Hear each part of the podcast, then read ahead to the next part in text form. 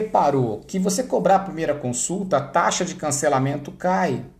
Porque o, o tipo de paciente que entende que a primeira consulta é cobrada é um tipo de paciente que realmente quer fazer o tratamento. Então você cobrar a primeira consulta te ajuda a fazer uma triagem de alguns tipos de pacientes que talvez sejam interessantes para você. Então já começa daí. Porque se eu ligo para alguém para fazer alguma coisa e não custa nada, ah, então não custa nada, então depois eu cancelo. Ah, o paciente vai dar valor àquilo com o mesmo valor que você deu. Qual que é o valor que você deu para isso? Nada. Então ele vai dar qual valor? Nada também. Porque é assim que a cabeça da gente funciona. Não é a cabeça do seu paciente, é a minha, é a sua, é de qualquer pessoa.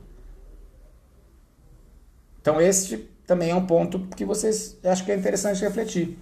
A taxa de conversão dos consultórios que cobram primeira consulta ela é maior de tratamento. E por que, que ela é maior? Porque o paciente, ele você já vê que é um paciente diferente. Ele não é um paciente direcionado a preço, a desconto. Então a taxa de conversão daquele paciente que paga a primeira consulta é maior, porque realmente ele quer fazer aquilo. Ele enxerga valor naquilo.